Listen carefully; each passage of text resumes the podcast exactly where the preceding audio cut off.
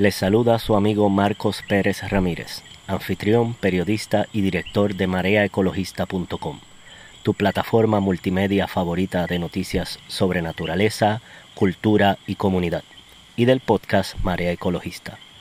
Hoy, lunes 8 de enero, hemos tomado la avenida Eduardo Conde y hemos llegado a la terraza de Bonanza, donde presenciaremos un concierto del grupo musical Ausuba. El grupo musical Ausuba está compuesto por mujeres solamente. Pero antes de comenzar con la música, te pedimos que nos busques en todas las plataformas de podcast y YouTube bajo Marea Ecologista.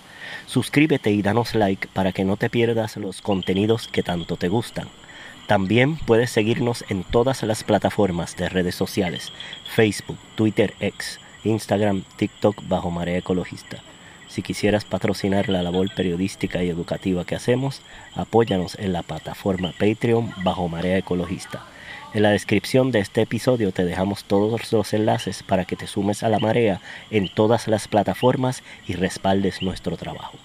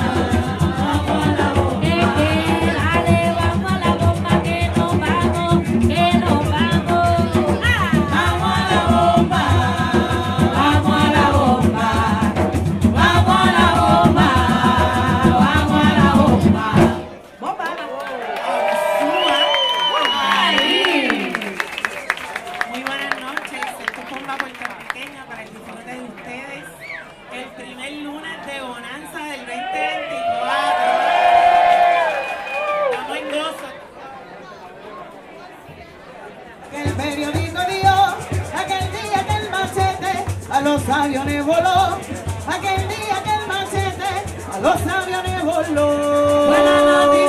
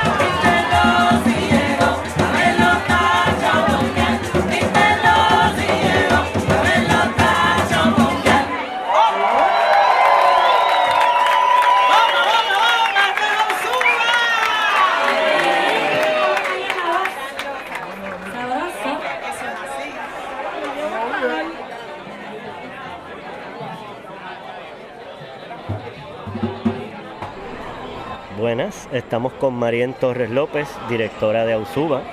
Acaba de terminar aquí una de las sesiones de la grupa, una sesión súper cuadrada, bien amolada, muy ensayada, que al final la gente bailaba al unísono, ahí como una marejada, se movían solitos. Así que Marien, cuéntanos un poquito, ¿por qué Ausuba primero que nada? Bueno, Ausuba es la, la fruta y la flor del árbol endémico puertorriqueño del Caribe en general, el ausubo. Eh, ese es el aspecto femenino de, esta fuerza ¿verdad? de la naturaleza, una, una, madera sumamente densa la que produce el ausubo y con la que fueron construidas las primeras eh, ciudades aquí en Puerto Rico como pilares, ¿no? Eh, entonces el, el, ausuba es el aspecto femenino de esta fuerza y es un, una fruta imposible para el ser humano domesticar. ¿Y cuánto tiene el grupo el grupo Ausuba? Como 11 años, 12. Eh, ahora vamos para los 12 años. En el 2024 estamos cumpliendo 12 años eh, de evolución, ¿verdad? De, creación, desarrollo de repertorio, eh, tanto repertorio original como arreglos, cortes, arreglo de voces, llevando la bomba puertorriqueña a, una ejecución profesional y que identitaria, ¿verdad? Que también defina quiénes somos las integrantes de Ausuba. Esas son nuestras canciones, nuestros anhelos, nuestra vivencia, nuestras exigencias, eh, lo anecdótico y también pues eh, eh, compartimos repertorio tradicional adaptado a nuestro concepto. Eso vi que había parte del repertorio de los Cepeda, si no me equivoco. Eso es así, referencia siempre histórica. Eso es así. Eh, pero también nos dimos cuenta que, como mencionó Mariel, las letras también, había unas letras de ustedes más contemporáneas y también que no desatienden lo que tiene la bomba y también está presente en la plena, que es ese cuento anecdótico. Escuchamos una canción ahorita de de, eh, ah, sí, eh, eh, correcto, los aviones voló. Se llama La Noticia del Año, correctamente. La Noticia del Año es una composición de la cantautora puertorriqueña Flora Santiago, una maestra, mujerona que admiramos tanto como artista y como persona. Es encantadora y una mujer muy comprometida con la patria y con la matria y esa composición es de ella dedicada a los eventos ¿no? Eh, realizados por eh, Filiberto Ojeda, eh, donde explotaron los aviones en la base. y ahí queda ¿verdad? documentado algo de nuestra historia que no aprendemos en la educación oficial ¿verdad? Que, recibimos, no lo aprendemos en, los libros, no lo aprendemos, no, no está visibilizada nuestra historia y esa es parte de la gesta de Ausuba y también del proyecto Taller Tambuye, que es visibilizar las vivencias y las luchas que ha tenido nuestro pueblo eh, de resistencia, de identidad, de amor patriótico, eh, igualmente eh, los procesos y las exigencias sociales, porque es inevitable que la bomba sea un género social se gesta durante la época de la esclavitud y va desarrollando estas características que son características de resistencia de nuestra herencia africana, de nuestra herencia taína, aruaca, eh, y que van mezclándose a través del tiempo, reflejando la realidad de la gente que lo practica, de la gente del pueblo, ¿no? La bomba cuenta la, la historia verdadera del pueblo porque es narrada, cantada, bailada, sonada por el pueblo. Así que eso es parte del trabajo que hacemos a través de AUSUBA desde nuestra perspectiva femenina eh, y e igualmente eh, con el taller Tambuye. Y ahora, hablando de eso que estabas comentando de la perspectiva femenina en la música en general, pero sobre todo en Puerto Rico, en el mundo de la bomba, eh, no era un secreto que antes las mujeres no tocaban tambores, solamente bailaban era una rareza excepcional sí, ver mujeres tocando. Era una rareza. es una propuesta completa. Sí, me eh, imagino que siempre pero, Pero, para, pero no se les era permitido tocar en público necesariamente, a menos que tuviera el aval de su papá, de su hermano, un chaperón, el marido. Y, y, sin duda no fue visibilizado. Sí existían y existían unas tocadoras muy buenas dentro de la historia, pero nunca fueron visibilizadas. Eh, no, eh, socialmente no les era permitido tocar en público, pero dentro de sus espacios personales, familiares, más comunitarios, pues sí fueron reconocidas. Eh, parte de la gesta de Ausúa es llevar una expresión y una intención ¿no? A un nivel profesional, pero desde nuestra perspectiva eh, y e inevitablemente pues el concepto ya trae una, una propuesta ¿no? Eh, de, de, de, eso mismo, de hacer visible, de, de que la gente sepa que esto sí siempre ha sucedido. Estamos viviendo en momentos donde nos tocó a muchas de las integrantes actuales de AUSUBA abrir esos caminos para que otras mujeres también se vieran a sí mismas como como capaces de hacer esto públicamente. Ya no es solamente un hobby, esto puede ser hasta un desarrollo profesional, obviamente con estudio, con respeto, con muchos años de experiencia, eh, con la interacción directa con los mayores y las mayoras, eh, eh, se va desarrollando, ¿verdad? Y Ausuba es producto de eso, de 12 años, 12 años que salimos a la calle. Antes de esos 12 años estuvimos dos años entrenando, aprendiendo, eh, ¿verdad? Nutriéndonos de, diferentes percusionistas, cantadoras, cantadores, de mayores que nos contaron sus historias, eh, de obviamente de la historia de rebeldía y de resistencia de nuestro país, donde nutrimos nuestras canciones también. Así que sí, sin duda Usuba, quien no lo ha visto lo tiene que ver. Y ahí en el ambiente también está, están las pleneras, están, hay toda una reinterpretación de la música afropuertorriqueña como tú hablas, contextualizándola. Y ustedes también me ha parecido bien particular de Ausuba y háblame de, un poco también del encuentro de tambores. Yo las he visto también en, en encuentros, en marchas feministas e inclusive cantando con Nelly una vez han adaptado bombas si, te si me preguntaran y la adaptan a una situación de violencia doméstica de género actual. Eso es así. Eh, como parte de los proyectos del taller Tambullé, que es la organización sin fines de lucro sombrilla ¿no? de todos estos proyectos o de producción de todos estos proyectos, eh, eh, lleva, ahora va para 21 años de, su gesta cultural y a través del taller Tambullé, que empezó siendo un taller educativo de investigación y de promoción y ejecución de la bomba puertorriqueña y la plena, eh, eh, empezaron, ¿verdad? Surge el, el, primer grupo de femenino que surge en Puerto Rico es Nandí, donde muchas integrantes que habían pasado por el taller Tambuye y mi persona, que soy la directora y fundadora, fuimos miembros fundadoras del grupo Nandí. Eh, poco tiempo después las cosas no pudieron cuajar, pero, pero ahí empezó un tallereo en el 2000, finales del 2009-2010, donde empezaron a reunirse mujeres de todas las edades, de todos los niveles, no importa si tenías un poco o cero experiencia en la ejecución de la percusión, que son los roles no tradicionales para la mujer en la bomba. Eh, y empezamos a crear ¿verdad? esos talleres de práctica, de, sentirnos en confianza de que la más que sabe comparte lo que sabe con las menos. Y cuando ya todas estamos en un nivel, empezamos a tallerear con otras personas de las que nos fuimos nutriendo. De ahí nace Ausuba en el 2012. Así que eh, inevitablemente pues Ausuba, al, estar bajo la dirección mía, ¿verdad? Que también soy la directora de Taller Tambullé, se gesta en el espacio educativo de Tambullé y eh, eso evoluciona a que en el 2017 se convocara un, eh, eh, se abriera una convocatoria ¿no? a nivel isla y a nivel de la diáspora de mujeres o personas queer que desearan participar de un movimiento feminista político que se llama las barrileras del 8M. Ese es el grupo que tú has visto adaptando y politizando temas tradicionales que sí, la bomba inevitablemente no podemos negar que es un género social, eh, que es político, ¿verdad? Este, porque todo lo social es político.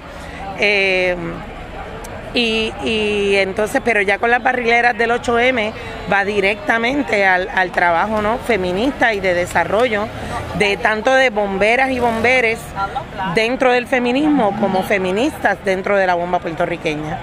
Y de ahí es que entonces la referencia que, que tú comentas de el video, la versión afroboricua de Canción Sin Miedo, que es un himno eh, feminista que se, se se popularizó eh, eh, en el 2016, 2017, no, perdóname, en el 2022, 21, 22 aproximadamente, eh, de la compositora, ay, se me escapa el nombre, discúlpame, mexicana, se me escapa el nombre, te lo debo y te lo, te lo envío.